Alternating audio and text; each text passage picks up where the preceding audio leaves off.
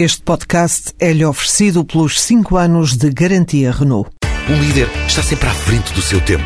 Em alguns casos, 5 anos. Qualidade Renault. 5 anos de garantia ou 150 mil quilómetros em toda a gama.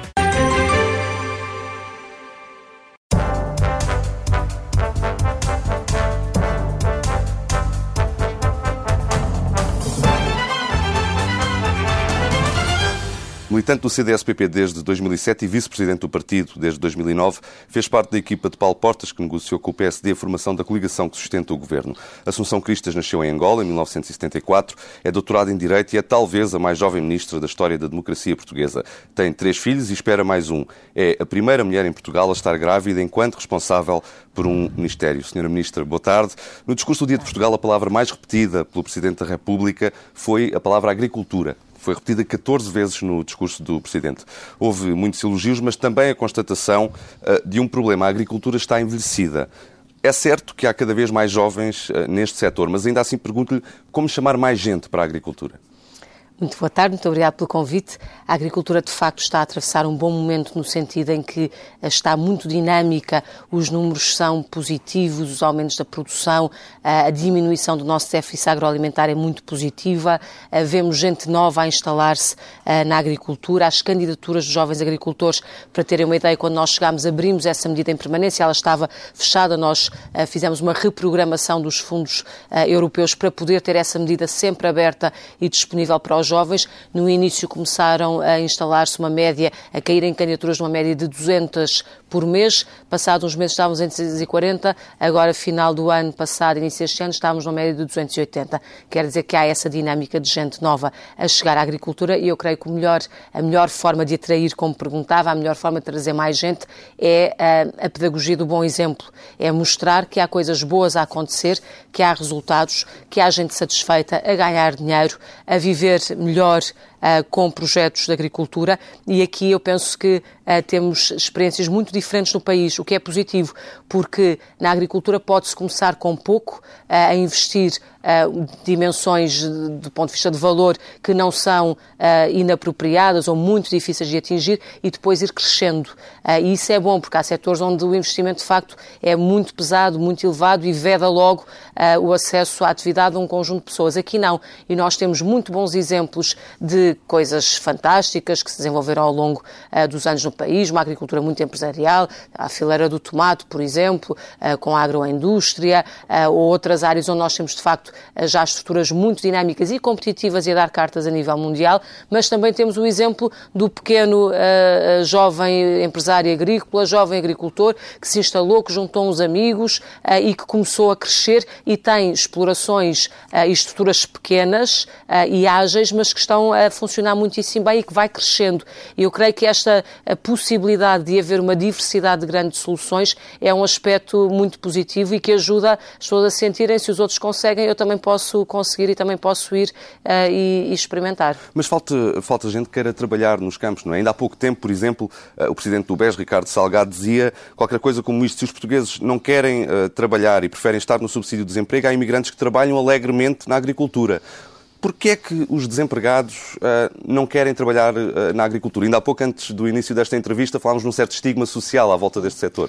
A agricultura tem esta parte muito do autoemprego, da criação da sua própria pequena empresa agrícola, muitas vezes ligada à família, uh, onde trabalha toda a família, ou trabalha o jovem casal e arranca com um projeto, mas depois também há a parte do trabalhador agrícola que precisa de ser contratado para fazer um conjunto de, de trabalhos, que hoje é muito menos do que antigamente. Nós já não temos as pessoas nos campos massivamente como havia antigamente. Hoje o trabalho agrícola é muito mais facilitado, é muito mecanizado. Há áreas onde praticamente não há, eh, não há necessidade de gente a trabalhar. Eh, por exemplo, um campo de milho é tratado por, eh, por máquinas com um operador.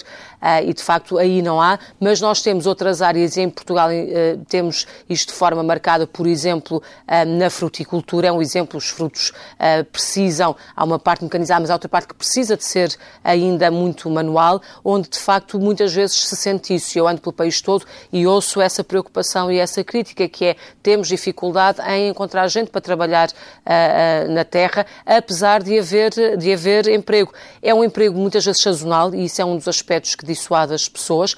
Hoje em dia, apesar de tudo, é possível termos uh, de colheita para colheita, atendendo aos diferentes tipos de culturas, é possível fazer praticamente um ano de trabalho no campo. E há quem faça isso. Em várias regiões há quem faça isso. Passa de uma cultura para a outra e continua a ter sempre a ter sempre emprego. Mas há ainda o estigma, eh, a meu ver, ligado a este trabalho no campo. A agricultura sempre foi vista, nos antigamente, como muito ligada à pobreza, um trabalho muito duro, um trabalho muito árduo, de sol a sol, onde de facto as pessoas se queriam libertar do campo eh, e assistimos, eh, no fundo, a, uma, a um, um upgrade social, se quiser, sai do campo e vai para a fábrica, e depois sai da fábrica e vai para o escritório, e isto é visto sempre como uma evolução. Uh, hoje em dia, eu creio que nós ainda temos esse estigma e por isso muitas vezes um, os portugueses procuram outras coisas e também já têm outros percursos e não querem, ah, não querem voltar, ah, voltar aqui. Aqueles que voltam, voltam, lá está, para criar o seu próprio posto de trabalho, para se transformarem em pequenos empresários agrícolas e, de facto, essa mão de obra assalariada muitas vezes vem de fora. Nós conhecemos os exemplos na altura da fruta, que vem gente da Tailândia, do Nepal, da Malásia, ah, enfim, de todo o lado para, para ajudar a trabalhar Mas acha no que campo. o Estado devia intervir aí, ou seja, devia criar algum tipo de incentivos? Ou acha que o mercado tem que funcionar e se há procura, há procura, se não há procura, não há procura? É muito difícil porque nós temos um, um sistema social montado uh, que visa dar apoios às pessoas e bem, uh, e está pensado para, de facto, apoiar quando não há trabalho. Uh, a verdade é que, por vezes, sentimos que os incentivos acabam por ser adversos. Às vezes não é por causa do subsídio, são outros, outras prestações que estão à volta e as pessoas também, muitas vezes, sentindo que não têm aqui uh, um emprego por muitos meses, porque às vezes são pequenos contratos para determinados períodos, sentem que não vão, não vão aceitar, não querem trocar um, algo que é certo por algo que, apesar de tudo, tem alguma incerteza e, e há resistência resistência. Eu creio que isso também vai mudando e a imagem social que nós uh, temos da agricultura e dos trabalhadores agrícolas uh, e de sentir que eles são uma parte importante e valorizada pela sociedade também ajudará a mudar isso. Um, e eu creio que esse é um aspecto relevante porque se nós socialmente valorizarmos aquele trabalho, também as pessoas se sentem mais, mais aptas e mais abertas para poderem aceitar estas propostas de trabalho. Uhum. Ainda assim, nos últimos, os últimos números do INE mostram que uh, nos últimos três meses, por exemplo, o número de desempregados na agricultura cresceu, cresceu uh, bastante, cerca de 50%, já são mais de 27 mil. Uh, parece que afinal o setor também tem alguns problemas. daí iniciativas, por exemplo, como a Bolsa de Terra, já tem, é uma, é uma iniciativa recente, ainda assim já tem números, já tem alguma coisa que nos Posso possa dizer? dizer? Em relação a esses números do desemprego, nós aliás conversámos com o INE porque eles também os estranharam e esse valor tem a ver com as pessoas que dizem que provêm da agricultura e, e a dúvida é se isso é exatamente assim, mas é um um número que nós estamos a acompanhar, porque no terreno não é essa a sensibilidade que temos, nem pelas nossas direções regionais, que têm uma grande, uma grande implementação no terreno e que têm uma grande sensibilidade. Não é, não, é, não é essa a ideia que se tem, mas enfim, também os inquéritos do INE mudaram há pouco tempo e estamos a ver uh, em que medida é que isso se confirma ou não e como é que casa com os números que nós temos de instalação de jovens agricultores, de número de candidaturas a aumentar na população mais jovem uh, e vamos ver como é que tudo isso, tudo isso se processa. Em relação à questão da Bolsa de Terras, é uma questão importante porque uh, aqui é preciso ter um, um acesso à terra para começar. Ah, às vezes não é a terra dita, mas é o espaço. Eu ainda esta semana estive numa estufa ah, de tomate, uma coisa altamente sofisticada, um projeto de Primores do Oeste com a Galp, com uma central de cogeração que aproveita o dióxido de carbono e, na verdade, as plantas não crescem na terra, têm um substrato de lã de rocha, mas precisamos do espaço para montar este tipo de estruturas. E esse aspecto é relevante porque muita gente tem, de família, de, do pai, do avô, do tio, mas há quem não tenha, como é evidente, população mais urbana que não tenha. A nossa preocupação é sensibilizar quem tem terra e não a está a utilizar para que a disponibilize na Bolsa de Terras, por um lado, um, e, por outro lado, alocar terras que o Estado tenha, que é muito pouco, porque o Estado não é um grande proprietário no nosso país, nem na área florestal, onde normalmente os países têm uma boa parcela, não é o caso uh, português. Uh, Portugal é um país de pequenos proprietários e, de facto, uh, o que nós temos que colocar, mas também a estimular os particulares a fazê-lo, ganhando com o que puderem retirar do arrendamento ou da venda da terra ou da parceria que tenham e dando também essa possibilidade a quem não tem a terra. Neste momento, nós, o ano passado, aprovámos a lei, que era um aspecto muito relevante para dar um pontapé de saída. Uh, neste momento, temos a plataforma informática em funcionamento e o regulamento da Bolsa de Terras em funcionamento e estamos a trabalhar com as uh, entidades idóneas locais, chamamos-lhe assim. No fundo, a ideia é organizações de agricultores que possam mobilizar localmente porque estão mais próximas das pessoas e podem, de facto, uh, trazer ali uma mais-valia de proximidade para, uh, no fundo, estimular os proprietários rurais a disponibilizarem as suas terras e, uh, naturalmente, também fazerem, no fundo, o encontro entre a oferta e a procura. Posso dizer-vos que há muito interesse, ainda agora na Feira Nacional da Agricultura, me disseram lá no, no stand do Ministério que o panfleto mais procurado é o da Bolsa de Terras, está lá o sistema para consulta, para informação, já há algumas terras, mas isto vai precisar de andar. Depois há uma outra fase que ainda precisa de um diploma legislativo e que é a fase eh, normalmente mais delicada, que tem a ver com as terras que não têm dono conhecido e que estão abandonadas e o processo necessário para as identificar, que vai demorar tempo e para as poder trazer para dentro do sistema. Portanto, é uma é quantidade é... grande de, de terras nessa situação? A nossa percepção é que sim, mas isto precisa de ser trabalhado. Uh, precisa de ser aferido e há aqui questões de salvaguarda do direito à propriedade, há questões, por exemplo, de terras que estão completamente ao abandono porque as pessoas estão fora, porque são imigrantes e nós temos uh, 5 milhões de portugueses portugueses uh, no estrangeiro e isso tudo precisa ser... de ser visto. Essas terras, de acordo com a lei uh, que está aprovada e que precisa de ser concretizada por uma nova lei do Parlamento, e estamos a trabalhar nela, uh, a ideia é ter um processo de identificação o mais rápido possível, mas o mais garantístico possível dos proprietários das terras. Isto nunca demorará menos, a meu ver, do que dois anos, é o que se pensa, e ainda assim ter uma salvaguarda de 15 anos para o caso o proprietário, entretanto, aparecer, aparecer poder ser devolvida à terra. Eh, durante esse período, a terra já poderá ser mobilizada, mas apenas para arrendamento, de maneira que o proprietário, se aparecer, toma a sua parte eh, como senhorio eh, daquela terra, deixará concluir o contrato e depois a seguir ou fica com ele ou mantém, enfim, faz o que quiser. É uma parte importante, ligando sobretudo à questão do cadastro, que também está neste momento a, ser desenvolvida. E isto é, é algo que demora tempo, mas tem de ser começado e neste momento temos uma estrutura legislativa que já dá as bases necessárias para poder acontecer. Para esse caso ainda precisamos de mais uma lei, mas para a outra parte já está todo o enquadramento, quer administrativo, quer legislativo, preparado e, portanto, estamos só a afinar a questão das terras uh, do Estado para ver se podemos pôr lá de forma mais ágil do que aquilo que é o enquadramento atual, um, embora não sejam uh, em, grande, em, grande, em grande quantidade. Mas é interessante que diga que fale de Portugal como um país de pequenos agricultores, a expressão é sua, quando durante muitos anos o que se dizia é que o pecado de Portugal era ser um país de demasiados pequenos agricultores. Faltava dimensão, que as explorações precisavam de dimensão, que precisávamos concorrer com a União Europeia e por isso era preciso grandes explorações. Agora estamos no, no caminho contrário. Não, eu penso que uh, não é exatamente o caminho contrário. Há as duas coisas, há espaço para tudo. Aquilo que, a experiência que nós temos e que vemos no terreno é que há espaço para tudo. Precisamos de uma coisa que não é incompatível com a pequena propriedade e os pequenos agricultores, mas que é essencial, que é a concentração desses pequenos agricultores e a concentração da oferta, nomeadamente em organizações de produtores. Portanto, uma coisa é nós termos parcelas a funcionar e a produzir, outra coisa é depois termos a capacidade ou não de agregar toda esta produção, de ter estratégias comerciais conjuntas, comerciais importantes para o próprio mercado interno e para o relacionamento uh, que, que, a produção pode e tem que ter com uh, uma distribuição que é muito sofisticada e depois também para o mercado internacional, porque um pequeno produtor não consegue exportar, mas se for uh, agregado numa estrutura uh, associativa, consegue. E temos o exemplo uh, nas frutas, por exemplo, na pera rocha, que a agregação toda da oferta de um conjunto muito grande de produtores ali na zona do Oeste faz com que a pera rocha seja um produto muitíssimo conhecido em várias partes, em várias partes do mundo. Aliás, no Brasil é conhecida como a pera portuguesa. A pera rocha no Brasil é a pera portuguesa. Eu, quando estive agora recentemente no Brasil, vi a surpresa dos nossos colegas brasileiros por descobrirem que Portugal exporta mais fruta para o Brasil do que aquela que importa neste momento. Nós, o ano passado, exportámos 40 milhões de euros de fruta para o Brasil. Para terem uma ideia, eles conhecem-nos pelo vinho, o vinho foram 29 milhões. Portanto, há aqui alguma coisa, um dinamismo grande que se gera. Aliás, o setor das frutas e hortícolas, o ano passado praticamente atingiu os mil milhões de euros, eh, para grande pena deles ficar nos 900 e qualquer coisa, 930, salvo erro, eh, porque tiveram ali eh, o percalço da greve dos portos, que impediu muita saída de, de, de produto naquela fase do outono.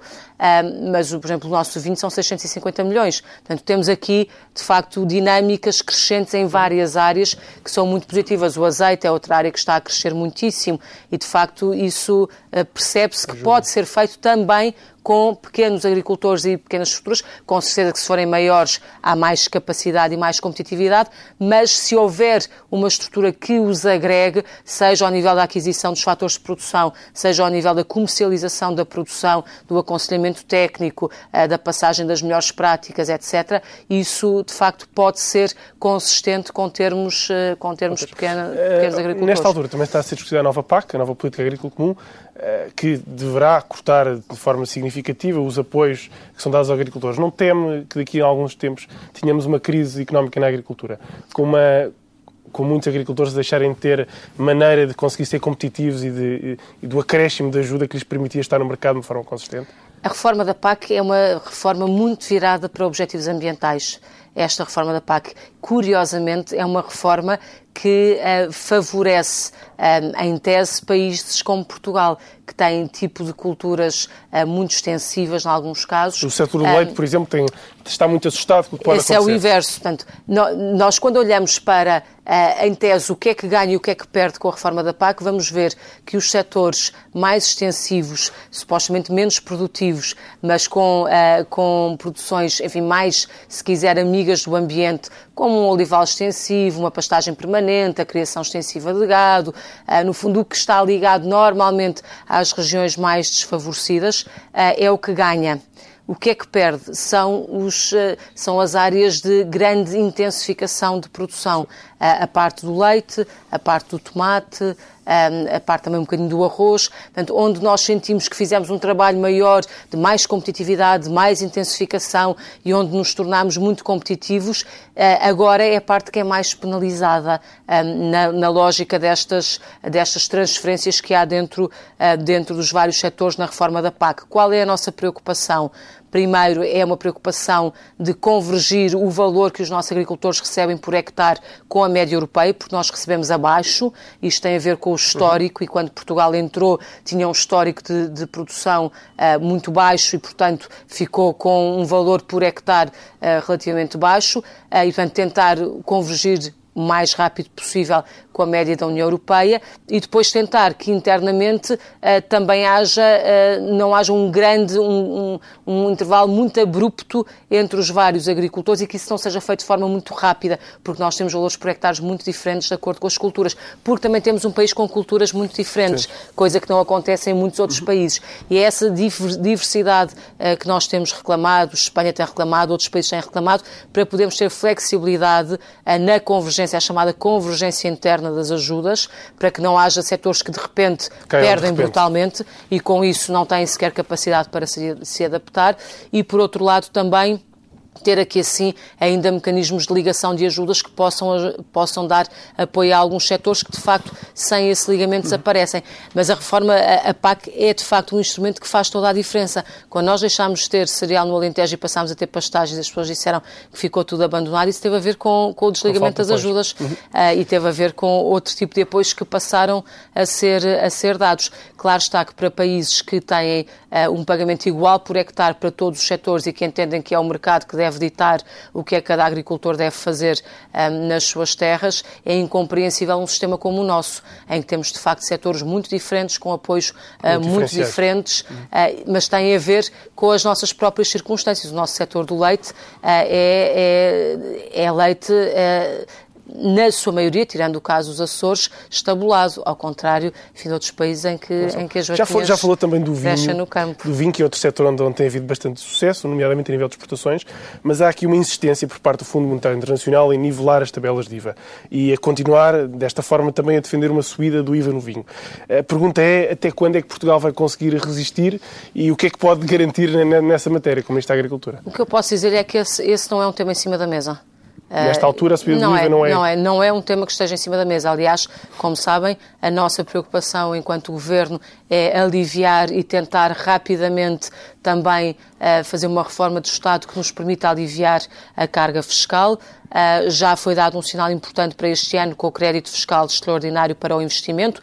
Isto é o início de um caminho que se quer que seja mais uh, consistente nessa matéria e, portanto, uh, o difícil que teve de ser feito o ano passado em matéria de impostos, nós não queremos continuar, pelo contrário. E, portanto, posso dizer que, não só em geral, como em particular, este assunto não é um assunto que esteja a ser discutido. Consegue garantir que em 2014, no orçamento de 2014, não vai haver uma surpresa no IVA do vinho? Consigo. Assim.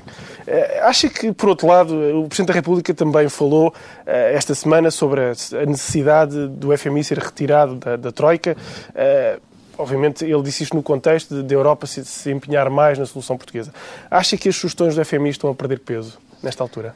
Olha, eu penso que a nossa maior preocupação agora é libertarmos do FMI e da Comissão Europeia e do Banco Central Europeu o mais rapidamente possível.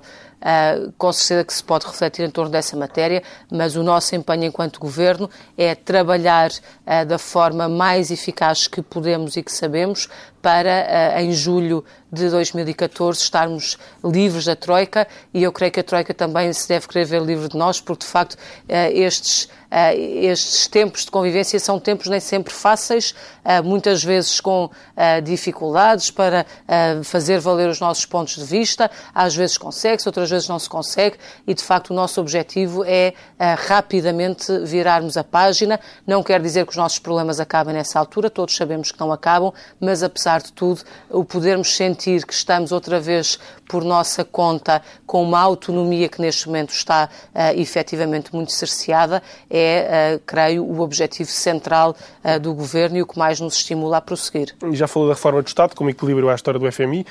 os seus antecessores no Ministério da Agricultura disseram por várias vezes que o seu Ministério tinha funcionários a mais, que faziam falta agricultores nos campos, mas não tanto nas estruturas centrais. Uh, tem gente a mais no seu Ministério. Como é que vai ser o impacto da reforma do Estado na agricultura? O Ministério na área da agricultura tem uma experiência muito traumática, porque uh, em 2007 foi uh, o único Ministério setorial que fez na altura a reforma que estava prevista, era o prazo, creio eu o prazo. Na altura foi o único Ministério que o aplicou de forma consistente. Se aplicou foi o primeiro Ministério até a aplicar, sim. Foi aplicou de maneira, eu creio que foi só o Ministério da Agricultura e aplicaram as finanças nem alguma coisa, de resto mais nenhum Ministério setorial o fez.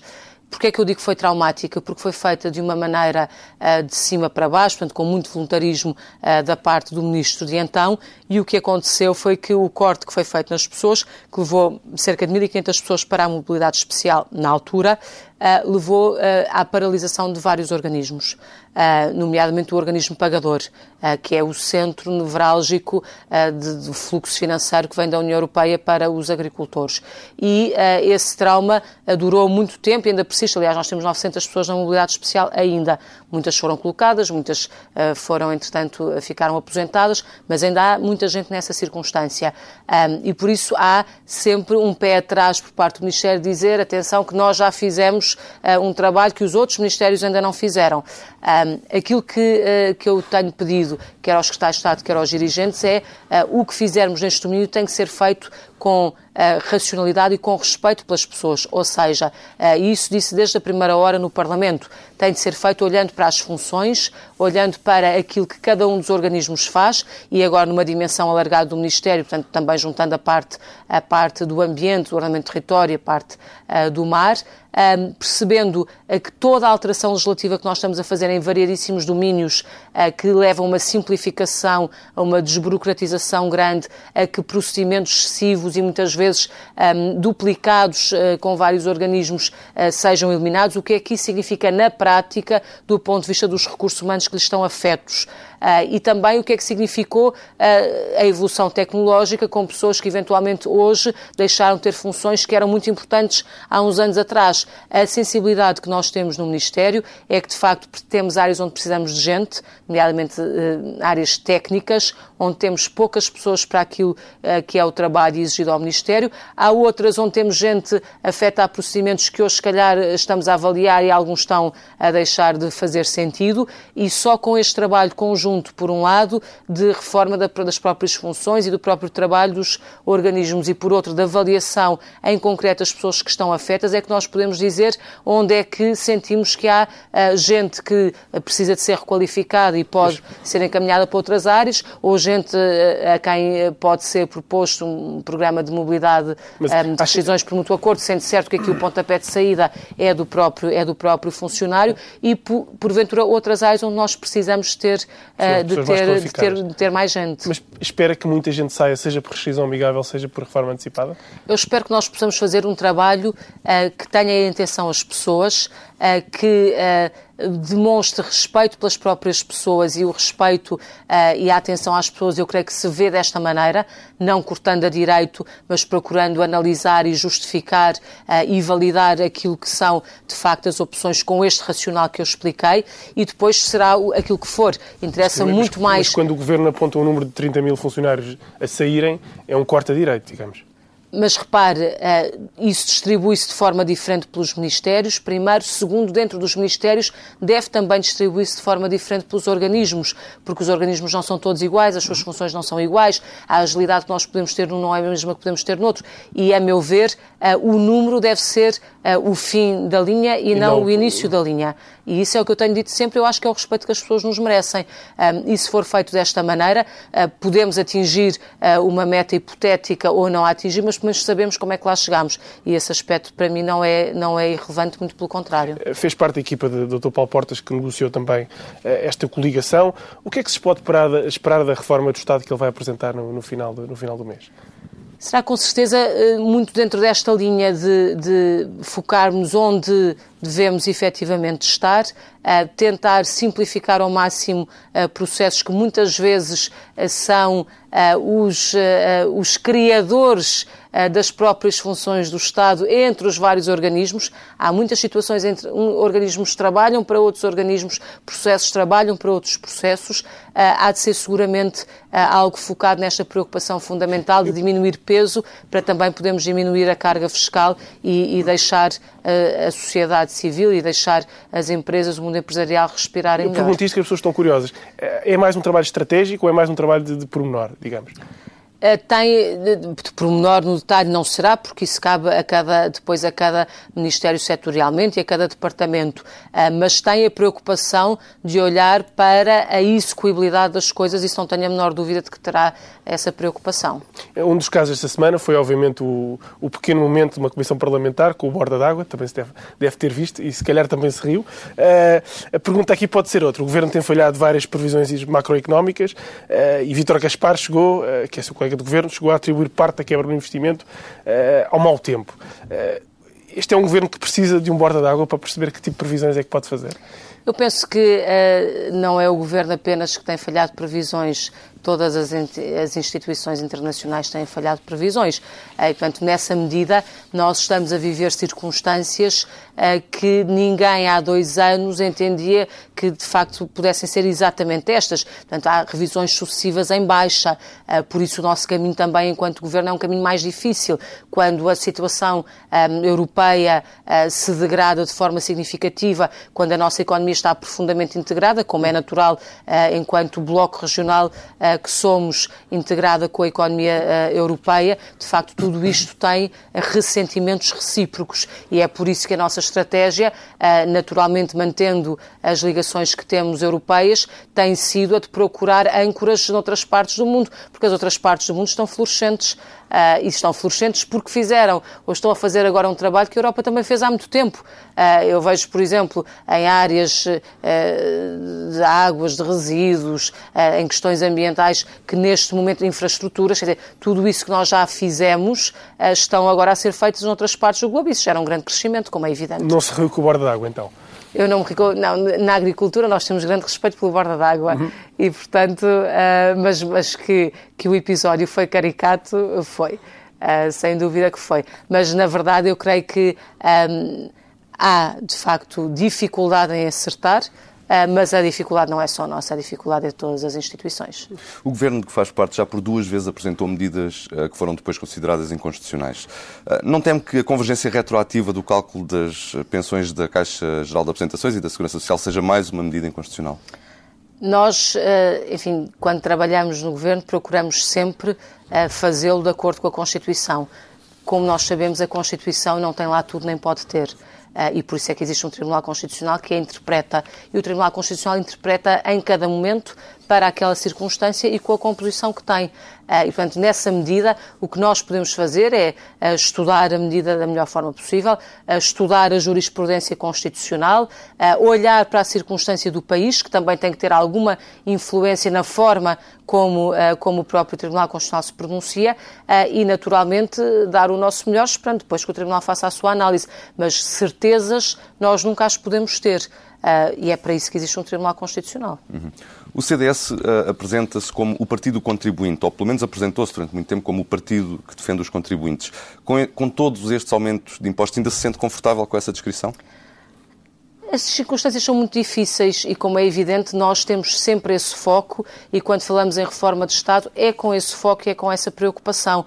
Uh, nós temos trabalho uh, no CDS feito há muito tempo em vários domínios uh, e o domínio da fiscalidade é um dos domínios prioritários. A fiscalidade, por exemplo, ligada à família, foi um domínio que me interessou particularmente quando fiz o primeiro, primeiro trabalho que eu fiz no CDS, foi um relatório sobre demografia, onde a questão fiscal tinha uma grande importância e se me pergunta eh, se é difícil viver numa altura em que sentimos que não conseguimos fazer nada disso, com certeza que é difícil. É um bocadinho frustrante, é, mas a verdade é que tentamos fazer o melhor que estas circunstâncias uh, nos permitem, com a convicção de que, ultrapassado este momento, poderemos aplicar algumas dessas uh, ideias que estão, bem, uh, que estão bem sedimentadas, bem trabalhadas e que entendemos pelas quais se pode caminhar. E depois isso juntando outros aspectos. Por exemplo, agora, na, na, na parte relacionada mais com o ambiente, discute-se muitas questões da fiscalidade ambiental, por exemplo, fiscalidade verde como uma alternativa à fiscalidade tradicional, uma fiscalidade mais inteligente. Nós fizemos um congresso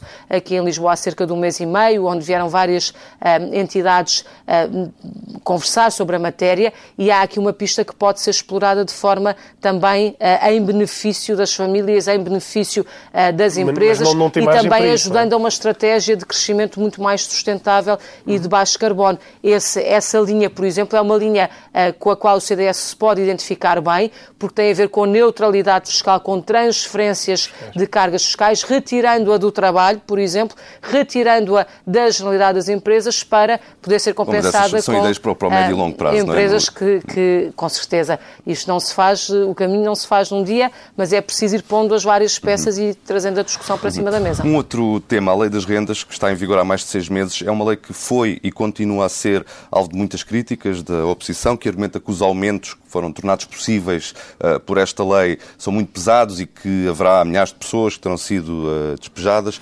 Que dados é que conhece uh, a este respeito? Por exemplo, qual é o aumento médio das rendas e quantos inquilinos é que tiveram que sair de casa? Existe um, existem dados sobre esta matéria? Primeira nota, nós uh, estamos a falar de relações entre privados.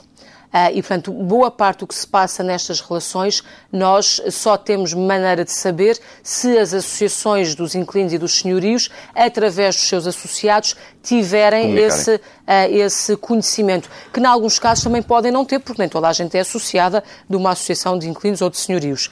A nossa preocupação foi criar uma comissão de monitorização da reforma para poder ter, sentar todas as entidades que possam trazer informação relevante sobre a, aplica a aplicação da lei para cima da mesa e para ser uh, naturalmente publicamente divulgada. Da parte do Estado, nós podemos ter informação em relação aos contratos mais antigos, às situações em que as pessoas alegam uma situação de carência económica. Uh, porquê? Porque aí há um mecanismo montado uh, em que as finanças entregarão um papel com a comprovação dessa carência económica e nós passamos a saber quem é que foi pedir e em que circunstância é que está e que tipo de aumento é que pode ter de acordo com a lei. Neste momento, e uh, infelizmente a autoridade tributária ainda não conseguiu desenvolver totalmente a aplicação informática porque teve problemas, teve que fazer um concurso público internacional, teve, enfim, todo, todo esse aspecto e, portanto, neste momento, uh, nos pedidos que recebe, entrega um papel a dizer que foi feito esse pedido e, portanto, não há atualização de renda enquanto não puder entregar o papel com toda a informação e, por isso, muitas vezes eu às vezes, enfim, quando ouço, ah, houve aumentos brutais, houve isto, houve aquilo, na verdade, se as pessoas estão numa situação de... Uh, em princípio, estarem dentro do critério da carência económica e se foram pedir o papel às finanças, nesses casos não houve nada. Houve recepção de cartas, porventura, eh, que os senhorios enviaram, mas depois não houve nenhum processo subsequente de atualização de rendas. Uhum. E eu creio que neste momento os senhorios, porque entretanto se aperceberam deste constrangimento técnico, eh, até nem estão a enviar essas cartas, estão à espera que a situação seja resolvida para depois então terem uma segunda fase em que enviarão as cartas e procurarão fazer uh, os, os aumentos de renda. A nossa preocupação é, no fundo, separar situações. Nós sabemos que há situações que têm de ser uh, salvaguardadas e pedimos também o esforço aos senhorios de que durante cinco anos ainda sejam eles os responsáveis por, de alguma forma, acomodar aumentos que não seriam aqueles que, uh, que o mercado ditaria, mas que são aqueles que ditam as possibilidades económicas do próprio inquilino. E isso vai acontecer durante este uh, período transitório e depois o Estado assumirá plenamente a sua função social nessa matéria e as situações em que, de facto, não há nenhuma situação de carência económica, em que as pessoas podem pagar, em que, em muitos casos, pagam rendas infinitamente inferiores àquelas que os filhos pagam ao banco pelas prestações das casas e, de facto, não há razão para que assim seja. Ah, e eu creio que a lei tem um bom ponto de equilíbrio. Costumo dizer que a melhor forma de aferir esse equilíbrio é uma lei que uh, não agrada totalmente nem a senhorios nem a inquilinos uh, e que recebeu críticas de ambos os lados, porque na verdade nós temos aqui posições marcadamente opostas e o papel do Estado é arbitrar e encontrar o ponto de equilíbrio entre uhum. elas. Já, já tocou, uh, em relação a este aspecto da lei, já tocou aqui em dois pontos que me dão o pretexto para esta próxima pergunta. a questão da Comissão e também das cartas. A Comissão vai apresentar conclusões até ao final do mês, se não estou enganado. A Sra. Ministra já disse que estaria disponível para para pequenos ajustes em função das conclusões a que a Comissão eh, chegasse. Eh, pergunto-lhe quais são os aspectos em que tem maior abertura para fazer esses pequenos ajustes. Por exemplo, o tempo que os inquilinos têm, os 30 dias que os inquilinos têm para responder às propostas dos senhorios, é um prazo que pode vir a ser alterado? Neste momento, eh, enfim, eu espero naturalmente o relatório da Comissão de Monitorização. Eu creio que é prematuro falar em mudanças já. Porquê? Precisamente porque a parte mais, ou a parte, diria, mais sensível do ponto de vista social, que é a parte dos contratos antigos e da carência económica, eh, ainda não está totalmente em funcionamento por aquela limitação técnica eu, eu não, que, eu não me refiro a mudanças imediatas, que, que referi. Eventualmente, e, portanto, e, portanto, eu creio que ainda, ainda é prematuro, mas veremos o que, é que a própria, o que é que a própria Comissão diz. A questão dos 30 dias é uma questão que foi muito suscitada, eh, porque naturalmente as pessoas começaram a receber as cartas e a pensar, e eu agora o que é que eu faço em 30 dias? depois perceberam que a carta não impunha aquela, aquela renda, eh, que a carta eh, dava, dava oportunidade de resposta, que se calhar aquilo que o senhorio pedia, às vezes de forma abusiva, não correspondia àquilo que a lei permitia, e tem havido todo um trabalho de informação eh, que, que tem sido muito positivo e hoje as dúvidas estão mais diluídas e as coisas estão mais esclarecidas. Aquilo que eu tenho dito sempre é, se de repente ninguém cumprir, ou uma maioria não cumprir os 30 dias e nós há um problema grave nessa matéria, com certeza que temos que olhar para ele. Mas não é a informação que nós temos. Também, como eu digo, ainda está a reforma a arrancar a, a, a um passo que, que, não está a ser tão rápido quanto aquilo que se poderia pensar se, se a parte informática estivesse toda, uh, estivesse toda a funcionar. mas não, não, temos essa, essa percepção. Eu pergunto às associações de inquilinos, dê-me exemplos concretos de quem falhou o prazo e eles não têm exemplos concretos para apresentar, não têm números concretos para apresentar. Nós temos alguns casos pequenos que apareceram no IRU e que estão a ser acompanhados do ponto de vista uh, social, com a Segurança Social e com a IRU e a serem tratados da melhor maneira, mas são poucos os casos. Repara, a questão dos, do prazo é uma questão sensível, mas é uma questão que eh, nós nunca temos 100% de pessoas a, a cumprir os prazos, em nada. em nada. E se o prazo passar de 30, por exemplo, para 90 ou para 120, eu creio que se passar para, para, para números tão dilatados quanto estes, pode ter o efeito inverso, que as pessoas se esquecem da carta, acham sempre que podem responder e depois a seguir, entretanto, vão ver e já passou o prazo. Um, portanto, o que é importante é perceber se as pessoas estão informadas, se têm apoios, se o apoio é das associações, se o apoio pode ser do nosso CIRU, o apoio domiciliário, nós fizemos um protocolo com as instituições de solidariedade para chegar às pessoas que estão em casa, às mais idosas e lhes prestar informação. Tem havido panfletos distribuídos uh, por todas as freguesias, uh, tem havido uh, a linha telefónica a funcionar e continuamente a dar resposta às preocupações e, naturalmente, as associações têm tido um papel relevante também em esclarecer toda, esta, toda esta parte. Eu creio que falhar um prazo vai haver sempre alguém que vai falhar. Não sei se a solução é aumentar, aumentar prazo, porque isso é um aspecto crítico. Até agora não se tem revelado um aspecto crítico. Nós estamos quase no fim desta entrevista, mas há aqui uma pergunta que quase toda a gente gostava de fazer. Até quando é que vai continuar a trabalhar? Já vai com oito meses de gravidez? Eu a isso respondo até poder. Naturalmente que tem havido, uh, uh, por razões até, até de impossibilidade, por exemplo, agora já não me deixam estar a fazer viagens de avião, portanto tem havido um ajustamento uh, do, próprio, do, próprio, do próprio trabalho.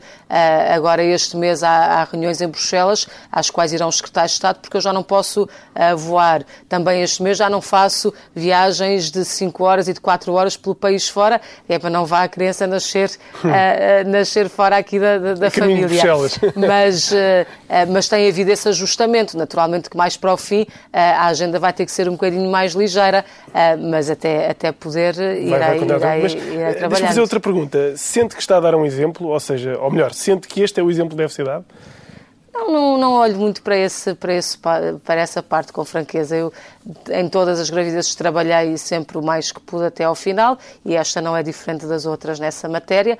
Eh, faço os ajustamentos que é necessário fazer, até porque estou mais cansada, porque preciso de descansar de quando em vez, eh, mas, mas enquanto for podendo. Mas percebe que acaba por ser um tema. Farei. Me perguntarem, mas uh, tantos meses a trabalhar, não devia já ter parado, devia continuar a trabalhar? Porque, como é ministra, dá o exemplo também, não é? Eu tenho a, a sorte e a felicidade de ter uma gravidez que não me dá problemas. Há, há, há, mães que têm gravidezes terríveis e que têm que estar deitadas e que são difíceis e com certeza cada um tem que fazer aquilo que pode fazer e aquilo que é melhor. Se a dada altura for ao médico, o médico me disser, olha, eh, já, já, já está com dilatação, quer que seja com muitas contrações e tem que ficar eh, deitado uns dias, assim farei, com certeza. Eh, isso é, é o normal. Enquanto estiver bem, me sentir bem e ele também achar que, que estou bem, faço estes ajustamentos para as coisas não serem demasiado pesadas, até porque já não consigo fazer, fazer isso. Ainda agora, quando fiz a visita à Feira Nacional da Agricultura com o Sr. Primeiro-Ministro, estive com ele numas partes, noutras sentei depois apanhei-o mais à frente, mas eu acho que isto tudo é, é, é o possível e é com muita, com muita naturalidade. Sr. Ministro, obrigado. Obrigada eu.